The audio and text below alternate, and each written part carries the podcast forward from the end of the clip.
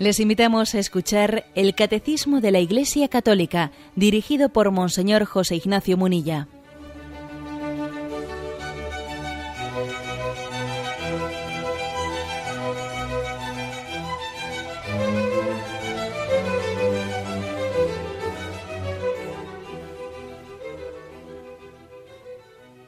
Un cordial saludo a todos los oyentes de Radio María. Un día más, con la gracia del Señor, proseguimos el comentario del catecismo de nuestra Madre la Iglesia. Habíamos quedado en el punto 402. Tiene como título Consecuencias del pecado de Adán para la humanidad. Eh, son cinco puntos y hoy eh, pues explicaremos los primeros.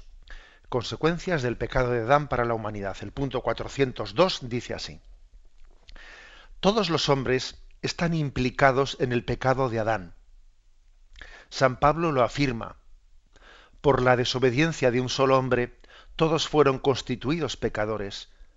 Romanos 5, versículo 19.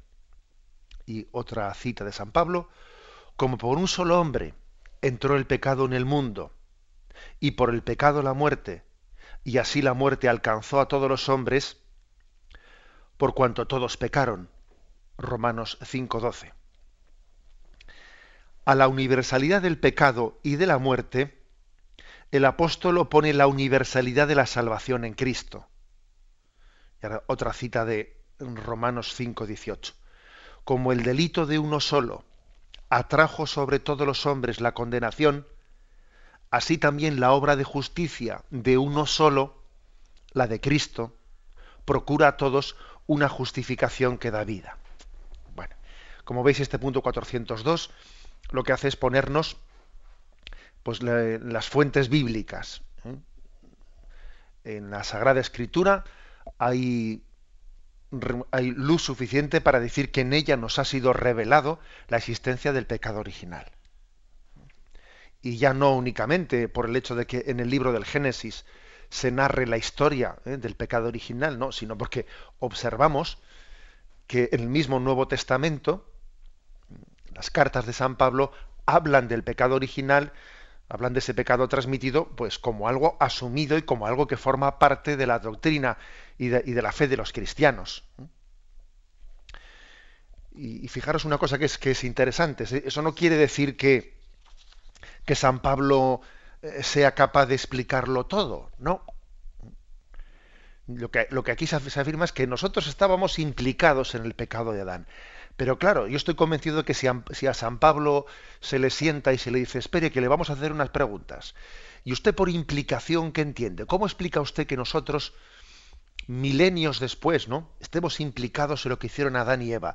Y entonces, ¿dónde está el sentido de, la responsabilidad de cada uno, que si somos independientes unos de otros, y el sentido de la autonomía del hombre? Y entonces, claro, estoy convencido que, que San Pablo, pues llegaría un momento en que nos diría, para, para un momento. A ver, yo, yo afirmo lo que la revelación nos transmite, pero eso no quiere decir que ese misterio yo tenga la capacidad de explicarlo de una manera eh, racional mm, plena y completamente. No, es un misterio. ¿eh?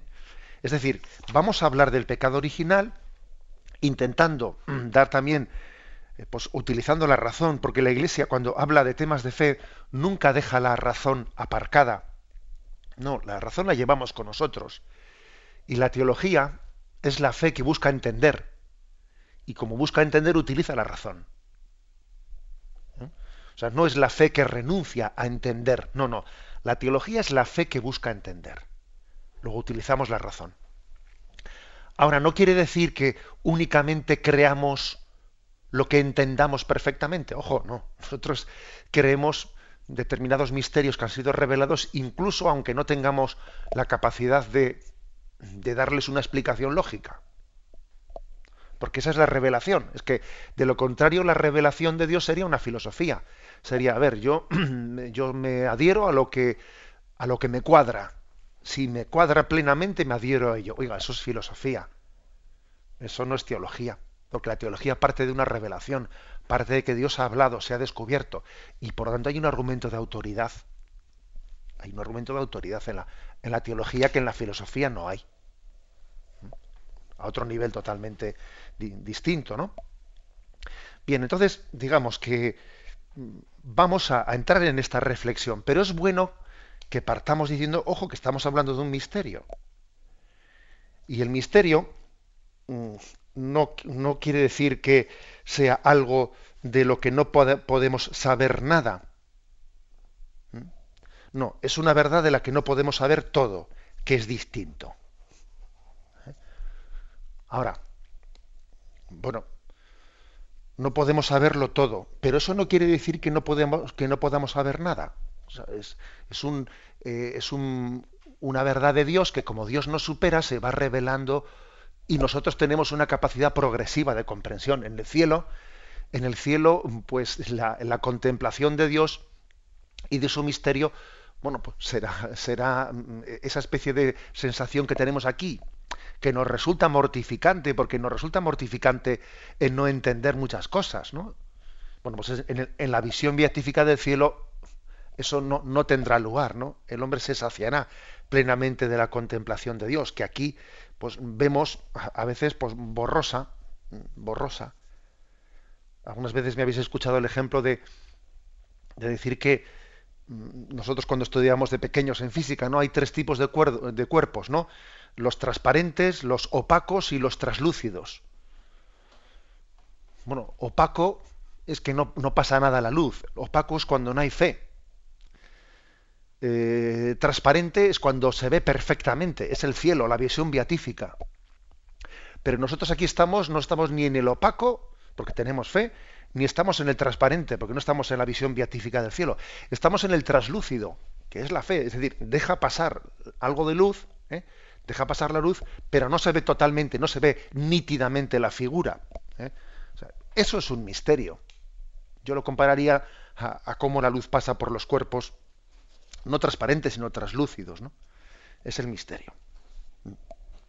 Y el objetivo de un verdadero misterio no es ocultar, ¿eh? porque nosotros la palabra misterio suena a ver novelas, ¿eh? novelas policíacas en las, que, que, no se descubra hasta el final, vamos a ocultar, ¿no?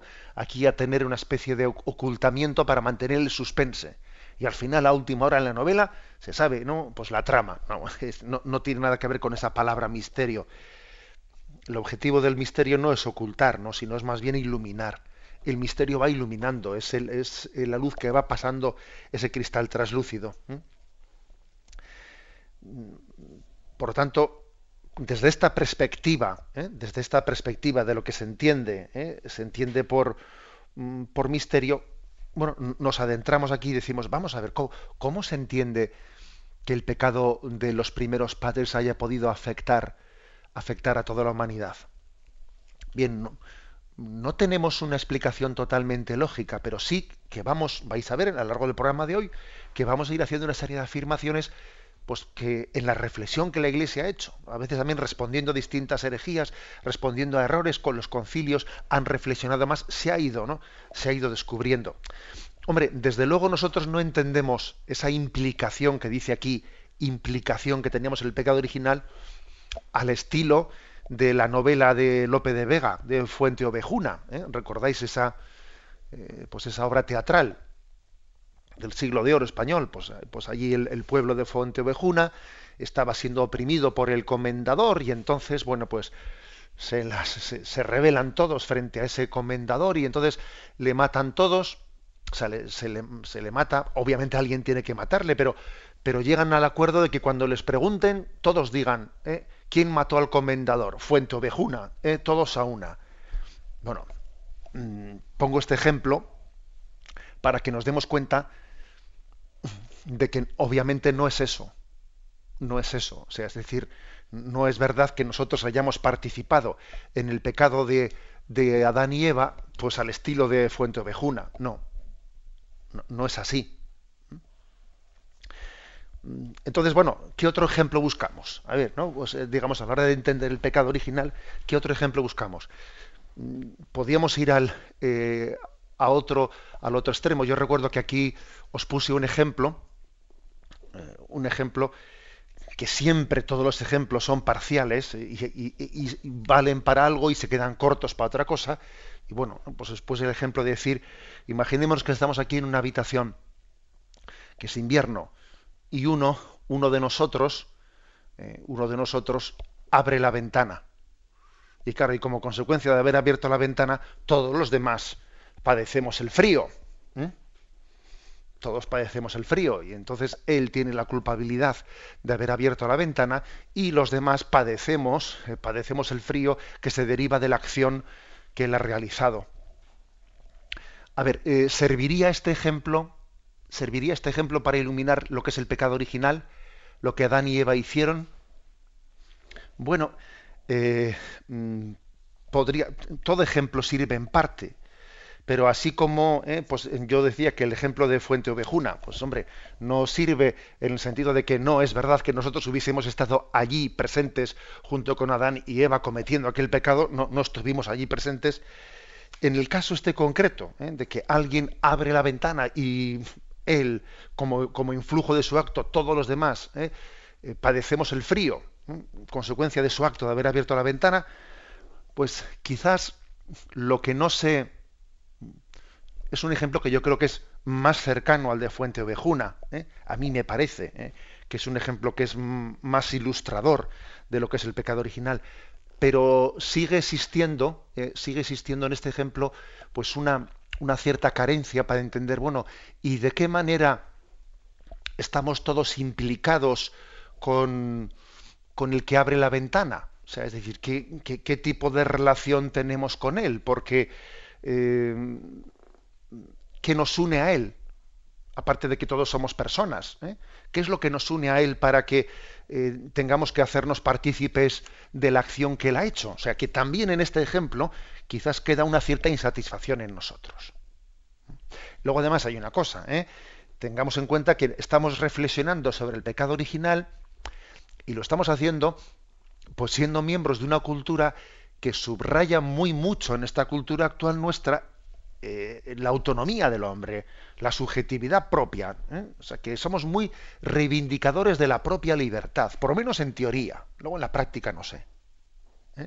En teoría. Y entonces, digamos que nuestra cultura tan individualista se revela, vamos, se revela con, con B, quiero decir, no con V. O sea, se resiste se resiste a aceptar pues, el que el influjo de, Adán y Eva haya tenido pues, en nosotros. Bueno, por lo tanto, eh, mm, el catecismo dice que ha habido una implicación, o sea, que estábamos implicados, y es un misterio ese grado de implicación, pero no quiere decir, el hecho de que sea un misterio, no quiere decir que no sepamos nada. No, no lo sabemos todo, pero, pero la, la revelación nos ha iluminado. Vamos a servirnos de esos datos. ¿eh? Y, los datos que, que, tenemos, y es especialmente San Pablo el que más lo aborda en su reflexión teológica, es que, que hemos sido constituidos pecadores por la desobediencia de Adán y Eva. Constituidos pecadores. Con lo cual parece que se está hablando del pecado original como de un estado. O sea, he sido constituido pecador leo Romanos 5.12, ¿eh? como no, 5.19. Por la desobediencia de un solo hombre, todos fuimos constituidos pecadores. Por lo tanto, parece que se distingue, luego vamos a hablar de ello, como hace el Concilio de Trento, entre el pecado, el pecado mm, que uno realiza y el que uno contrae yo realizo esto o contraigo un pecado. Un poco en el ejemplo que he puesto antes, no es lo mismo que alguien abra la ventana que contraiga el catarro, ¿eh? que contraiga el frío. Se distingue las dos cosas. ¿eh? Contraer es recibir, ¿eh? recibir como heredado. No, no, que yo mismo lo cometa. No se habla tanto de una responsabilidad personal. No que yo mismo lo cometa. Bien. Otros detalles. ¿eh? Dice, como, como por un solo hombre entró el pecado en el mundo y por el pecado la muerte y así la muerte alcanzó a todos los hombres, por cuantos todos pecaron, es decir, se habla de que el pecado original nos ha alcanzado a todos y de alguna manera nos ha implicado a todos. Nos ha implicado a todos. Y luego también otro dato concreto de las revelaciones que Mm, en positivo, esa unión que tenemos entre nosotros, esa especie de, eh, pues, de destino universal que hace que lo que Adán y Eva eh, realizaron, que el pecado de Adán y Eva nos haya afectado a todos, esa especie de solidaridad del género humano, también existe en positivo, no solo en negativo, porque también por, por un hombre, por Jesucristo, entró la gracia en toda, en toda, en todo el género humano. ¿eh?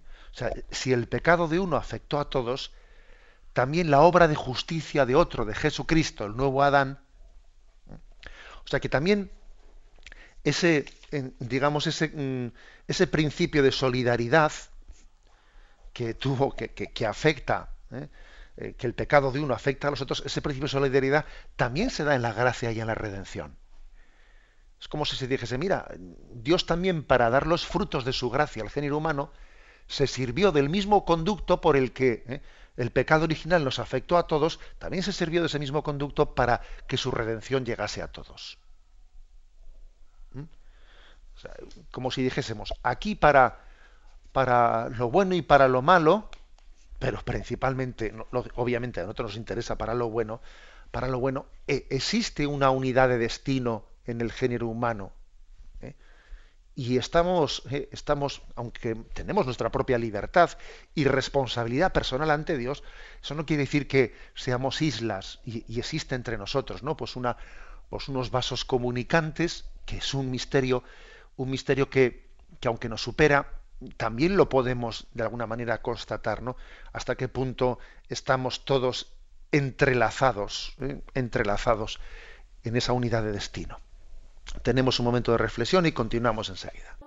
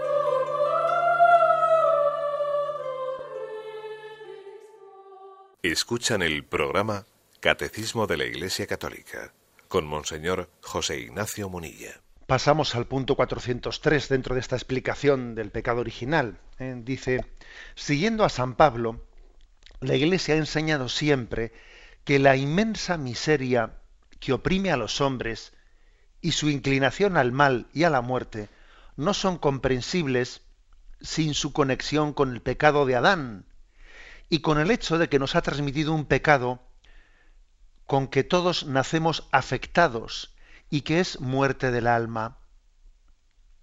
Por esta certeza de fe, la Iglesia concede el bautismo para la remisión de los pecados incluso a los niños que no han cometido pecado personal. Bueno, mm, la afirmación primera, pues que la Iglesia mm, siempre, siempre ha enseñado eh, pues, este misterio, o sea, desde los primeros siglos. Estamos hablando de, de una doctrina que es constante en la enseñanza de la Iglesia. Y lo que la Iglesia dice es que la inclinación que tenemos al pecado, eh, la misma explicación de la muerte, eh, la tendencia, mm, la tendencia de la, de la concupiscencia, etcétera, la división interior que tiene el hombre, las contradicciones interiores con, las que nacemos, son consecuencia del pecado original.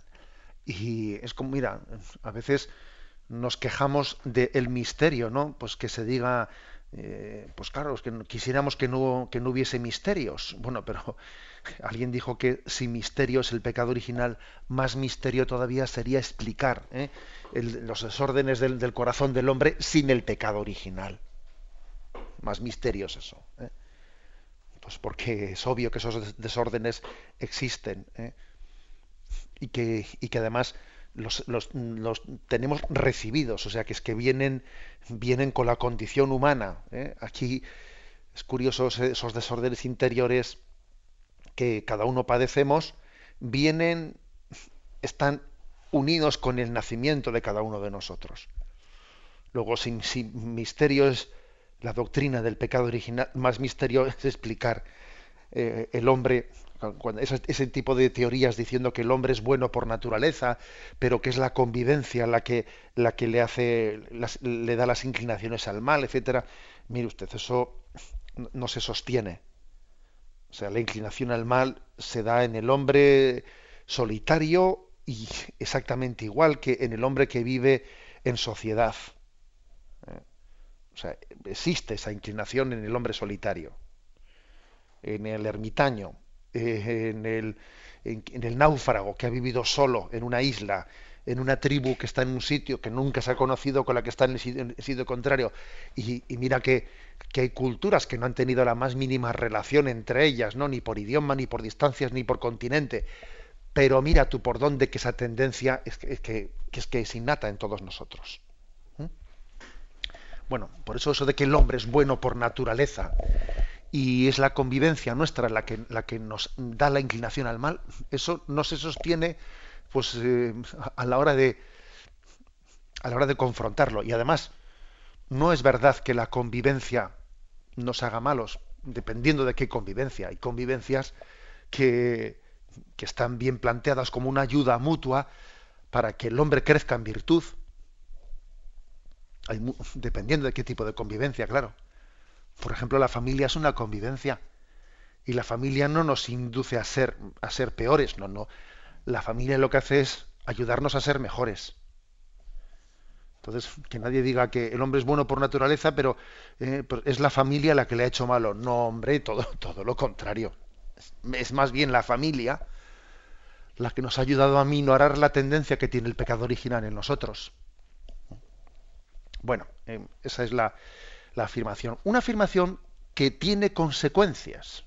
¿A qué me refiero con las consecuencias? Pues al tema de el bautismo de los niños, del cual se habla aquí. Claro, la Iglesia entendió, si esto es así, si entonces, si eso de que el hombre nace bueno por naturaleza y, y es la convivencia la que le hace malo, si eso es falso radicalmente, y el hombre nace ya con una tendencia al mal, con una, digámoslo, mm, digámoslo como con un término teológico que es el que utilizan los santos padres, con un cierto influjo de Satanás en nosotros. Es decir, que, que Satanás y sus ángeles tienen un cierto influjo ¿eh?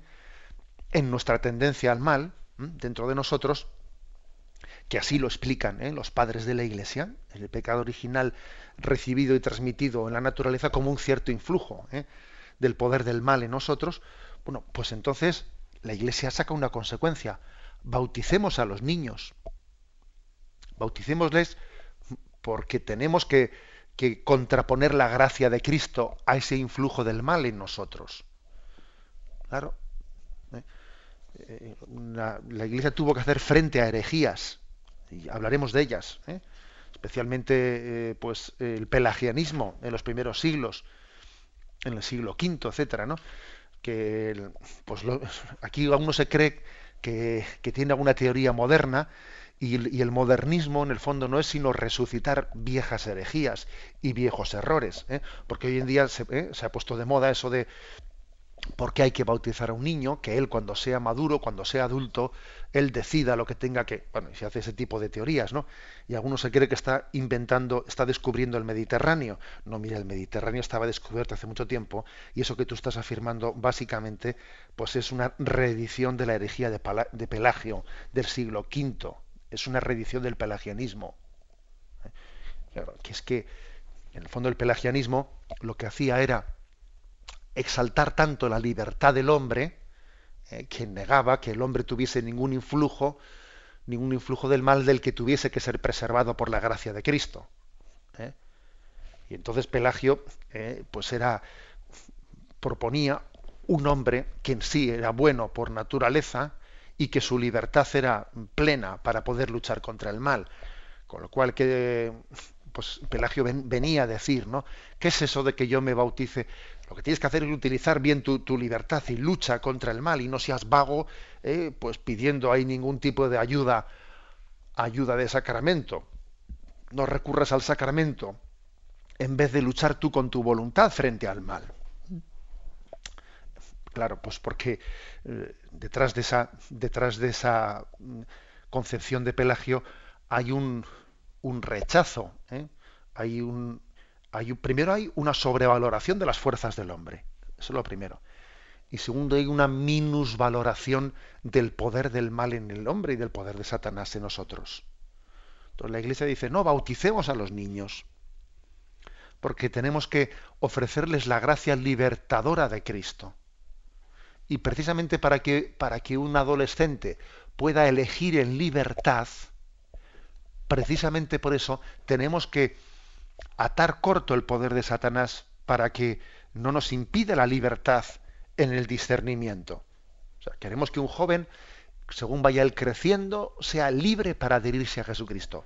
Pues precisamente para ser libre, para adherirse a Jesucristo, hay que atarle corto al poder de Satanás. Y el, bautismo y la educación cristiana, seguido de la educación cristiana, es un atar corto, es es un impedir pues que el mal tenga en nosotros pues un poder que nos, que nos impida un crecimiento armónico.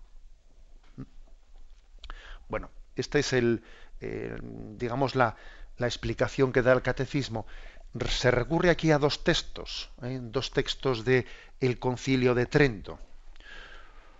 Uno de ellos el 1512, que dice, si alguno afirma que el pecado de Adán le dañó a él solo y no a su descendencia, que la santidad y justicia que recibió de Dios la perdió para él solo y no también para nosotros, o que manchado por su pecado de desobediencia, transmitió al género humano la muerte y las penalidades del cuerpo solamente, pero no el pecado, sino que es la muerte del alma, sea anatema, puesto que contradice al apóstol San Pablo ¿eh?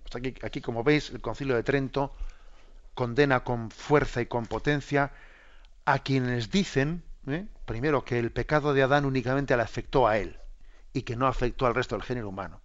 ¿eh? Lo rechaza. Y también rechaza el, fijaros, también rechaza a quien puedan decir que, bueno, que únicamente a nosotros se nos han transmitido las penalidades, pero que el pecado original no podemos entenderlo en el sentido de muerte del alma para nosotros. Dice, no, no, el pecado original, aunque, aunque vamos a ver ahora que dice el catecismo que no es un pecado personal nuestro, sin embargo sí que conlleva no solo penalidades, sino que conlleva una muerte del alma. ¿Mm? Así lo dice explícitamente, ¿no? El Concilio de Trento, muerte del alma. Bueno, más cosas que, que se refieren aquí al, al Concilio de Trento. Vamos a ver, el punto 1514 también lo refiere aquí el catecismo. Si alguno niega que los niños recién nacidos deben de ser bautizados, aun cuando procedan de padres bautizados, o afirma que se les bautiza para la remisión de los pecados, pero que nada hay en ellos de pecado original arrastrado de Adán que deba espiarse con el baño de la regeneración, para poder conseguir la vida eterna, de donde se sigue que la fórmula del bautismo para la remisión de los pecados usada con ellos tiene un sentido falso y no ajustado a la realidad, cuando dice yo te perdono tus pecados en nombre del Padre y del Hijo, yo te bautizo en nombre del Padre y del Hijo, sea anatema. O sea que como veis, la Iglesia ha defendido, ha defendido la, la fe en el pecado original, la ha defendido y ha habido muchos intentos de ataque a lo largo de los siglos. Luego, que nos cuesta entender el misterio, bueno, pues tengamos paciencia, porque quiere decir que, que la Iglesia, en su tradición de dos mil años, se ha enfrentado a muchos, eh, a, muchos errores, a muchos errores. y las dudas que se nos ocurran a nosotros, pues posiblemente se les han ocurrido a otros antes y, la Iglesia las ha afrontado. Bien, vamos a avanzar en ello. Tenemos primero un momento de descanso.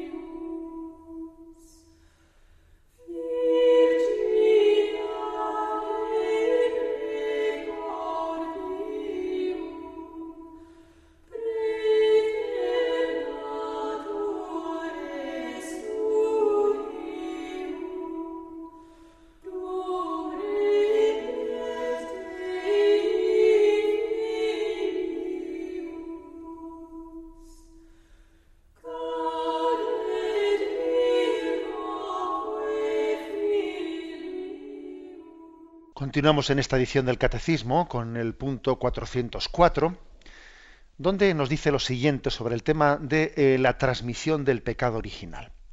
Dice así, ¿cómo el pecado de Adán vino a ser el pecado de todos sus descendientes? Todo el género humano es en Adán, aquí viene pues una frase de Santo Tomás de Aquino, sicut unum corpus unius hominis, que quiere decir, ¿no? Como el cuerpo único de un único hombre. O sea, todo el género humano en Adán ha sido como si fuese el cuerpo de un único hombre. Dice cómo, o sea, es un, es un ejemplo, es una, eh, es una metáfora. ¿Mm? Pero, bueno, la ha utilizado Santo Tomás de Aquino, ¿eh? que es pues, uno de los grandes doctores de la Iglesia. Es un ejemplo puesto por él. ¿eh? Entonces intentemos entenderlo, ¿no? Nosotros hemos sido todos como si formásemos cuerpo, eh, parte del cuerpo de Adán. Y continúa diciendo, por esta unidad del género humano, todos los hombres están implicados en el pecado de Adán, como todos están implicados en la justicia de Cristo. Sin embargo, la transmisión del pecado original es un misterio que no podemos comprender plenamente. Pero sabemos por la revelación que Adán había recibido la santidad y la justicia originales no para él solo, sino para toda la naturaleza humana.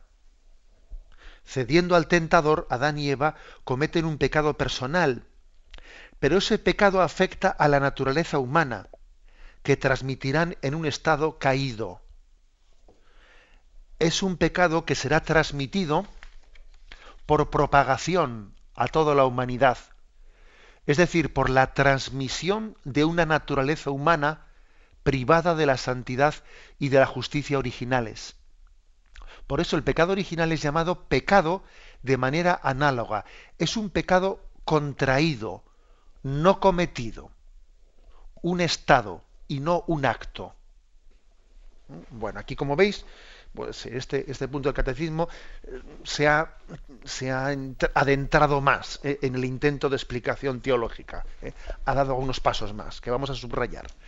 Vamos a ver, dice, nosotros no entendemos el pecado original, nuestro pecado original, ¿no? El nuestro, pues como un pecado cometido, no, no, es un pecado contraído, contraído.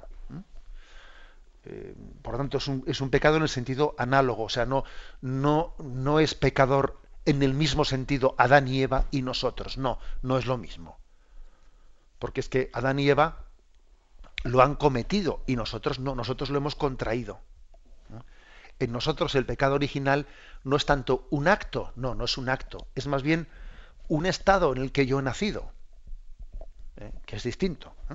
Bueno. Mm, ya, digamos, nos hemos aproximado un poco más. Y para, para explicarlo, aquí el catecismo dice algo que yo creo que es, que, quizás es un poco como, bueno, hay dos, yo creo que dos afirmaciones principales, ¿no? Para intentar adentrarnos un poco más en este misterio. La primera afirmación, pues el hecho de que tenemos una unidad en el género humano superior a la que nosotros suponemos. ¿Eh? O sea, es decir, que existe una unidad entre nosotros. Fijaros que eh, también para asomarnos a entender esto, como Jesús mm, nos sorprende diciendo, tuve hambre y me distes de comer, tuve sed y me distes de beber, pero Señor, cuando decimos esto, cada vez que lo hicisteis con uno, a mí me lo estabais haciendo. También Jesús nos sorprende con una misteriosa unidad con cada uno de nosotros. ¿Mm? O por ejemplo, cuando, cuando Saulo es derribado, ¿no? Camino de, de Damasco es derribado eh, que iba a perseguir a los cristianos y entonces una voz le dice, Saulo, Saulo, ¿por qué me persigues? ¿Quién eres tú? Yo soy Jesús a quien, a quien tú persigues. Yo, soy, ¿eh? esos cristianos a los que tú persigues, soy yo. O sea, también hay ahí una misteriosa unión entre, entre Jesús y, nos, y todos nosotros. O sea que nosotros somos muy individualistas y nos cuesta entender la unidad que existe en el género humano. ¿Eh? Este es el primer, primer punto de aproximación ¿eh? para iluminar el misterio del pecado original. Y el segundo, el segundo es el siguiente, es decir, tengamos en cuenta que Adán y Eva habían sido constituidos en un estado de santidad y de justicia originales. O sea, es como si, mm, digamos que Adán y Eva tuviesen tenían en, aquel, en aquel estado del paraíso terrenal, tenían un plus de lo que les correspondía por naturaleza. O sea, tenían un plus, era como si estuviesen, ¿no? En ese estado del paraíso terrenal, como si estuviesen en una especie de campana de cristal que les protegía. ¿eh? Les protegía de lo que por naturaleza conlleva, eh, conlleva que eh, la propia naturaleza tiene inscrita la muerte, ¿no? Y, y una serie de males que se, pueden derivar de la misma naturaleza humana, el hombre estaba preservado de ellos porque en el paraíso terrenal vivía, eh, he puesto el ejemplo de esa especie de campana de cristal de protección, o sea, estaban constituidos en un estado de santidad y de justicia originales por gracia de Dios, que era superior a lo que la naturaleza humana le correspondía. Y entonces el pecado original lo que ha hecho ha sido que a partir de ahí el hombre reciba la naturaleza humana sin esa campana de cristal de protección, que es la del estado de justicia original en el que él estaba, sino que recibamos la naturaleza humana bueno, privada de ello, ¿no? tal y como es por naturaleza, y con el influjo del misterio del mal y de Satanás que tiene nosotros, porque al, al rechazar ¿no? el hombre esa campana de cristal protectora, ese estado de justicia y de santidad, lógicamente el influjo de Satanás eh, en nosotros tiene un efecto muy distinto al que no conseguía tener con Adán y Eva en el estado del paraíso terrenal. Bueno, o sea que este punto del catecismo sea, primero, primero afirma, ¿eh? afirma que el pecado original nuestro es un pecado contraído, no cometido, como fue en el caso de Adán y Eva. Que en nuestro caso no es tanto un acto, que es más bien un estado. Ahora sí que es verdad que es un estado, lo veremos ahora, es un estado de la muerte del alma. ¿Cómo se explica esto? Bueno, pues desde esos dos puntos de aproximación que se ha dicho. El primero, eh, la solidaridad que tenemos para bien y para mal entre todo el género humano muy superior a la que nos pensamos desde nuestra eh, cultura individualista y, y muy, digamos, hemos, hemos llegado a idolatrizar ¿no? la independencia y la libertad del hombre. Y en segundo lugar, es que entendamos que esa transmisión de la naturaleza caída. Que tiene lugar a partir del pecado original, es una naturaleza caída, en realidad hay que decir, una naturaleza que que había sido preservada ¿eh? por Dios, ¿no? Había sido milagrosamente preservada por Dios en un estado de santidad y justicia original, que el pecado original hace que el hombre salga fuera ¿no? de esa protección especial de Dios y entonces reciba la naturaleza con todas sus limitaciones. Y así se transmite al resto del género humano.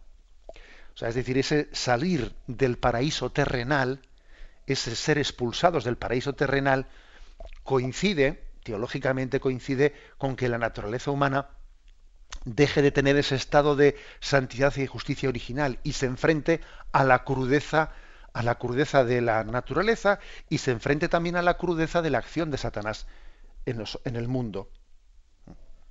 Bien, esta es el, eh, eh, la aproximación que, hemos hecho. Eh. lo dejamos aquí, son tres puntos los que hoy hemos explicado y todavía el catecismo continuará más en, en este apartado sobre las consecuencias del pecado de Adán para la humanidad. Damos paso a la intervención de los oyentes. Podéis llamar para formular vuestras preguntas al teléfono 917 107 700. 917 107 700.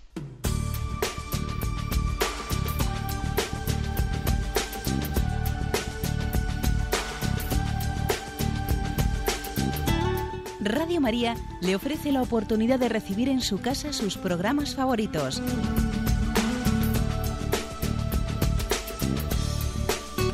Ahora lo puede hacer a través de nuestra página web www.radiomaria.es o bien llamándonos al 902 500 518. 902 500 518.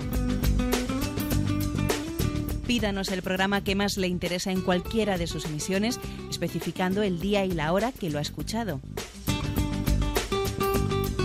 Solo nos tiene que decir si lo quiere en CD de audio o CD o DVD en MP3.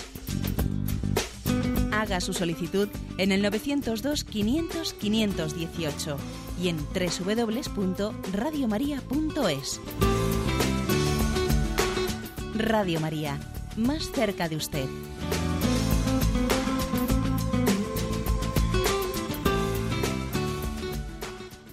Escuchan el programa Catecismo de la Iglesia Católica con Monseñor José Ignacio Munilla. Sí, buenos días. ¿Con quién hablamos? Buenos días, Monseñor Munilla. Soy aquí desde Alicante. Eh, es sobre el tuve sed, me diste de beber, eh, tuve hambre, todo esto, ¿no? Entonces yo hablé con usted el otro día. Cogí un chico en acogida. Entonces eh, consulté con el vicario del obispo y con mi párroco me dijeron que el chico fuera porque me representaba ya un peligro para mi vida. Entonces yo en lo, me pregunto qué dice Jesús de esto. Yo nada más encuentro en, los evangelios cuando le dice a los apóstoles o manda a evangelizar entre entre que, fuesen que llevasen cuidado que les mandaba a, evangelizar entre lobos disfrazados de cordero. Mm, no sé usted qué opina. Mire, Tuve mm. que tuvo que la policía de acuerdo, le digo una palabra por la radio. ¿eh? Bueno, yo me imagino que, pues, que una situación como esa pues habrá sido muy, muy dura ¿no? para, para ella, porque después de que uno toma pues, una decisión de decir voy a acoger a un, pues, a un niño en acogida, etcétera, pues luego mm, ver que uno no es capaz de, eh, pues, de encauzar esa situación, etcétera, pues me imagino que habrá sido muy duro, ¿no? Pero yo creo que también, vamos a ver, tenemos que discernir ¿eh? discernir la voluntad de Dios en nuestra vida partiendo también de la realidad. O sea, también una manera de discernir es, mm, aceptar lo que puedo, soy capaz y no soy capaz. ¿eh? Es decir, diciendo, esto se me escapa de las manos. ¿eh? Es decir, esto mm, supone pues, un principio de, autoridad en esta persona que yo no soy capaz de establecer, etcétera. Yo queriendo ayudar, veo que que no tengo ¿no? la capacidad suficiente para, pues para darle a este chico un principio de, disciplina, etcétera. Y eso también es una manera de discernir la voluntad de Dios. La voluntad de Dios no coincide, eh, no coincide con lo más heroico. La voluntad de Dios coincide eh, con, con, lo, con, la, con el bien posible. El bien posible. ¿eh? Y a veces lo bueno es enemigo de, lo, de lo, ideal, que, porque lo ideal no se da. ¿eh? Luego yo creo que, la, que ese discernimiento, usted además ha hecho las consultas que debía hacer pues, en un sitio y en otro, es decir, ese discernimiento tiene que partir de esa realidad. ¿eh? Y no tenga usted esa especie de sensación de fracaso o sensación de decir yo he sido fiel, no he sido fiel. No, porque también uno dice, mira, es que eh, la caridad cristiana hay que ejercerla también en el discernimiento de quién es la persona adecuada y si existen los medios adecuados para poder llevar una situación adelante. ¿eh? Y ya sabemos que, puede haber casos de, acogida de, chicos abandonados, etcétera, que sean pues, muy problemáticos. Y, y caridad cristiana no quiere decir, bueno, pues no, digamos, dimitir de la necesidad de poner una disciplina eh, en la vida de un, de un, de un joven de este tipo. Damos paso a un siguiente oyente. Buenos días. Buen día. Mire, soy Felipe Navarro de Barcelona. Quería hacerle varias preguntas. Por ejemplo, la primera, voy a hacerlo rápido. Mm, la primera es, mm, una persona me dice que somos templo del Espíritu. ¿Cómo somos templo del Espíritu Santo? ¿Cómo afecta que el pecado, el pecado de impureza, cómo afecta a la persona? ¿Cómo explico yo a esta persona que el pecado de impureza le, le afecta como somos templo del Espíritu Santo? No sabe, dice que no sabe cómo este pecado puede ser pecado, el de impureza. Bueno, y otra cosa, mm, en el cielo afecta al alma del purgatorio también les pueden ayudar a salvarla, a sacarla del cielo, mm, la, las acciones que hacen desde el cielo. Y otra, mm, ¿Santa Eulalia es la misma, la de Barcelona, que la de Mérida o no es la misma? Vale, gracias. Bueno, empiezo por la última pregunta que la respuesta es que no lo sé, con lo cual, con lo cual ya veré si puedo informarme, pero la verdad es que no, no desconozco si es la misma Santa Eulalia, sí o no. Vamos a ver, eh, con respecto a las almas del purgatorio, las almas del purgatorio, nosotros podemos y de hecho rezamos por ellas, ¿no? Por su purificación y para que lleguen a contemplar el rostro de Dios cuanto antes, pero también ellas son intercesoras por nosotros. ¿eh? Las almas de purgatorio como están en estado de esperanza, porque ellas están preparándose para la contemplación de Dios y por lo tanto aman a Dios ¿eh? e interceden ante Dios por nosotros. Podemos rezar por ellas y podemos encomendarnos a ellas a su oración de intercesión por nosotros. ¿eh? Y es un buen trato, entre comillas, no, perdón por la expresión, es un buen trato el de orar y recibir de ellas, orar por ellas y recibir de ellas también la oración de intercesión.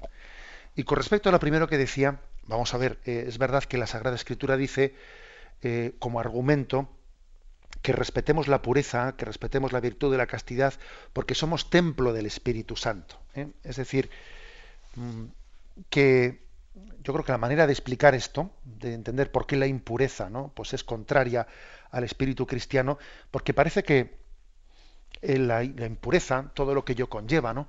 Es como si dijese, bueno, yo lo que hago con mi cuerpo no tiene que ver con mi alma. ¿Eh? Va, total, mira, yo puedo, yo puedo tener, ¿eh? pues digamos, un, un, lo importante es que yo pues tenga unos sentimientos de, de, humildad, etcétera, aunque luego, pues con mi cuerpo, yo busque mis, mis tubos de escape, etcétera, pero lo que, lo que ocurre con mi cuerpo no tiene que ver con mi alma, ¿no? A eso se refiere que hay que desenmascarar ese error. Porque somos templo del Espíritu Santo no solo, no solo nuestra alma, nuestro cuerpo también es templo del Espíritu Santo. Es decir, estamos llamados todo yo, ¿eh? cuerpo y alma, a la santidad. ¿eh? Y la corporalidad es inseparable de la espiritualidad. ¿eh? En ese sentido yo insistiría de por qué la impureza es contraria, es, es, un, es, contraria a la santidad a la que el hombre ha sido llamado. ¿eh? Nuestro cuerpo está llamado a la resurrección. Por eso esa especie de decir, va, lo que yo hago con el cuerpo es como si fuese ¿no? una especie de tubo de escape que no, me, no compromete al alma del hombre. Claro que le compromete, porque no, no existe esa dualidad, ese dualismo, ¿eh? ese dualismo entre cuerpo y alma. Damos paso a un siguiente oyente. Buenos días. Sí, buenos días, mire, padre quería, no sé, estoy muy angustiada, pero a ver si le, concreto lo que, lo que le pido, la, ayuda que le pido. Vamos a ver, eh, tengo un hijo que ya, ya le he consultado a usted varias veces y bueno, no, no practica la fe y todo eso y está fuera de la iglesia hace mucho tiempo. Entonces, pues para exigirle los deberes que tiene que cumplir en casa, porque su padre está enfermo ya muchos años, eh, pues se me revela muy fuerte, muy fuerte y ayer pues eh, bueno dijo una blasfemia fuertísima contra la Santísima Virgen que quiero decirle a usted a ver cómo la reparo, cómo, qué acto de reparación hago yo porque estoy súper angustiada. Como tengo Radio María, cuando yo estoy sola la tengo por toda la casa, pues todo el día cuando está alguien lo respeto a los demás y la tengo para mí sola, ¿no? Pues la forma que tiene de, contestarme es eh, que tú tal, que tu mamá no eres, eres, como nadie, tú estás con tus rollos, con tus cosas, contra, bueno, en fin, y ya pues eh, blasfemo contra la, Santísima Virgen y eso.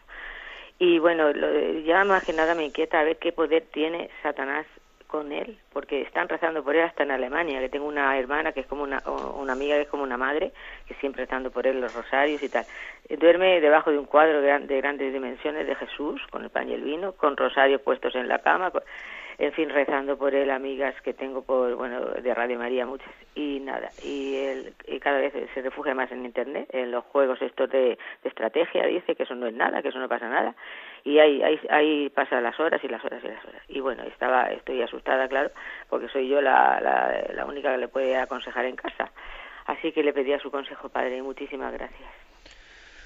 Bueno, mire, usted dice que, que podría usted hacer eh, como reparación por su hijo, etcétera. No, yo creo que eh, la mejor reparación que usted puede hacer es, pues es ofrecerle en paz y en abandono el sufrimiento que tiene a Dios, ¿eh? porque me parece que ese es para usted el, sacrificio más agradable a Dios.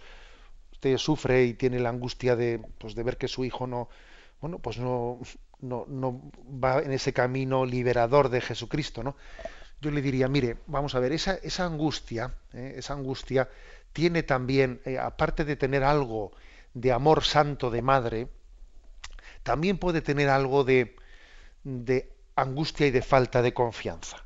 ¿eh? Entonces, en esa mezcla que puede tener usted, ¿no? de, tener amor santo de madre que sufre por el hijo, pero mezclada también con una ¿eh? angustia de, de no confiar en los tiempos de Dios, etcétera, ¿no? ¿Eh? Y no saber que, que, Dios ama a su hijo más que usted y, y, que por lo tanto también tiene que tener un acto de, confianza, ¿no? Bueno, pues quizás el acto de reparación más perfecto es el de pedirle a Dios que, que usted purifique lo que tenga que purificar en su vida. ¿eh?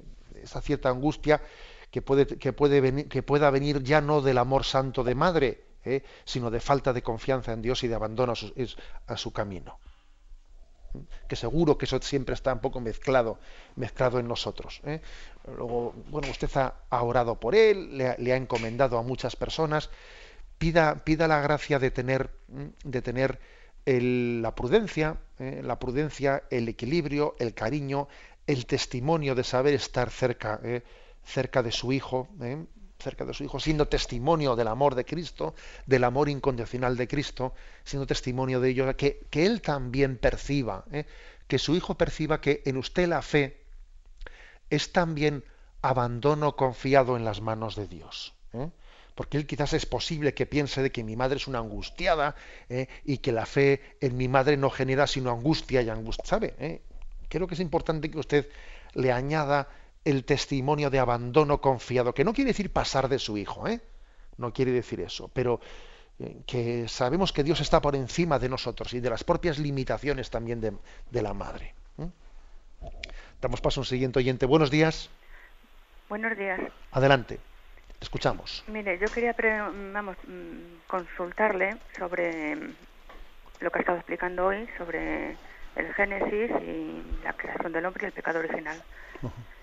Y bueno, creo que, mm, vamos, lo ha explicado usted muy bien y entendible eh, cómo se hereda el pecado original y todo eso, ¿no? Pero yo quería consultarle cómo hay, porque yo he oído que hay por ahí unas teologías nuevas sobre la poligénesis. ¿eh? Eh, entonces, pues yo mm, creo que esa teología vamos, para mí personalmente no es correcta porque mm, rompe la unidad del género humano, ¿no? Mm, en el pecado original y en su naturaleza, ¿eh? hace menos entendible eso, la, herencia del pecado original y hace también menos entendible eh, el porqué la redención. De acuerdo. ¿No? Y, y bueno, pues que yo veo que, no sé, la Iglesia no se ha manifestado como antes, ¿no? Pues eso no es correcto o esto sí es correcto, pero mm, yo veo que muchos hombres o un grupo de hombres no pueden haber pecado a la vez o y que rompe esa unidad mm, de transmisión por generación. De acuerdo, mire, eh, le respondo brevemente. Eh, vamos a ver, es cierto que tal que la Sagrada Escritura, bueno, primero, por si algún oyente no, igual no ha entendido esa expresión, monogénesis quiere decir que todos provenimos de Adán y Eva, y poligénesis quiere decir pues que la humanidad provenga no solo de una pareja, eh, sino de varias parejas, ¿no? O sea, que Adán y Eva no hubiesen sido solamente dos personas, sino imaginémonos, pues, diez parejas de hombres de las cuales provino toda la humanidad. O sea, que Dios, en vez de haber creado una pareja primera humana, hubiese creado diez primeras parejas humanas. Eso sería poligénesis. Y monogénesis es que únicamente sean Adán y Eva. Bueno, primero decir que mm, la Sagrada Escritura mm, describe el origen, el origen de la humanidad como monogénesis, no como poligénesis.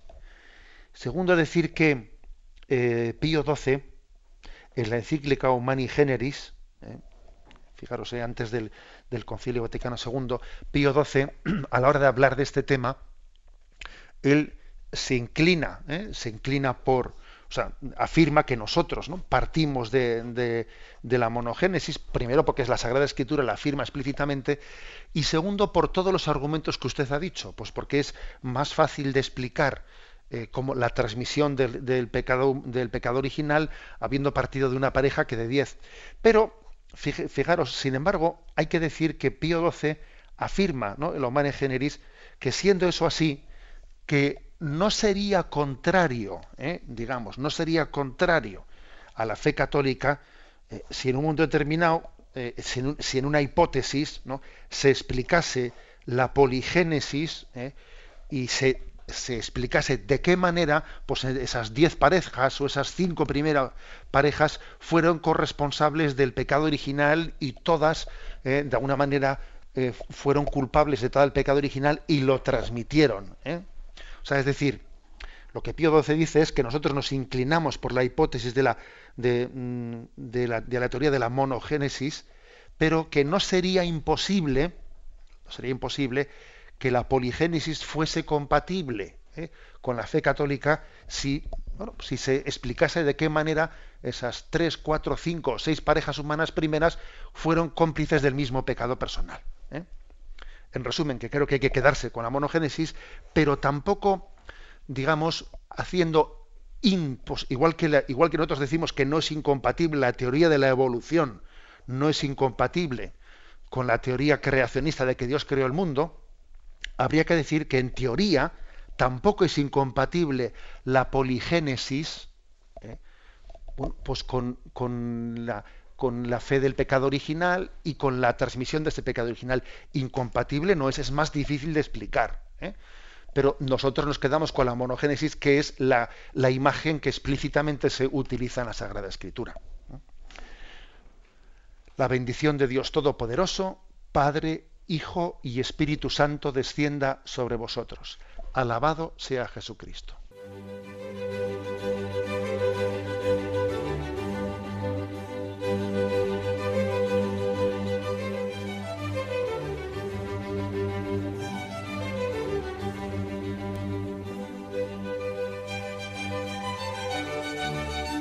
Han escuchado en Radio María el Catecismo de la Iglesia Católica, un programa dirigido por Monseñor José Ignacio Munilla.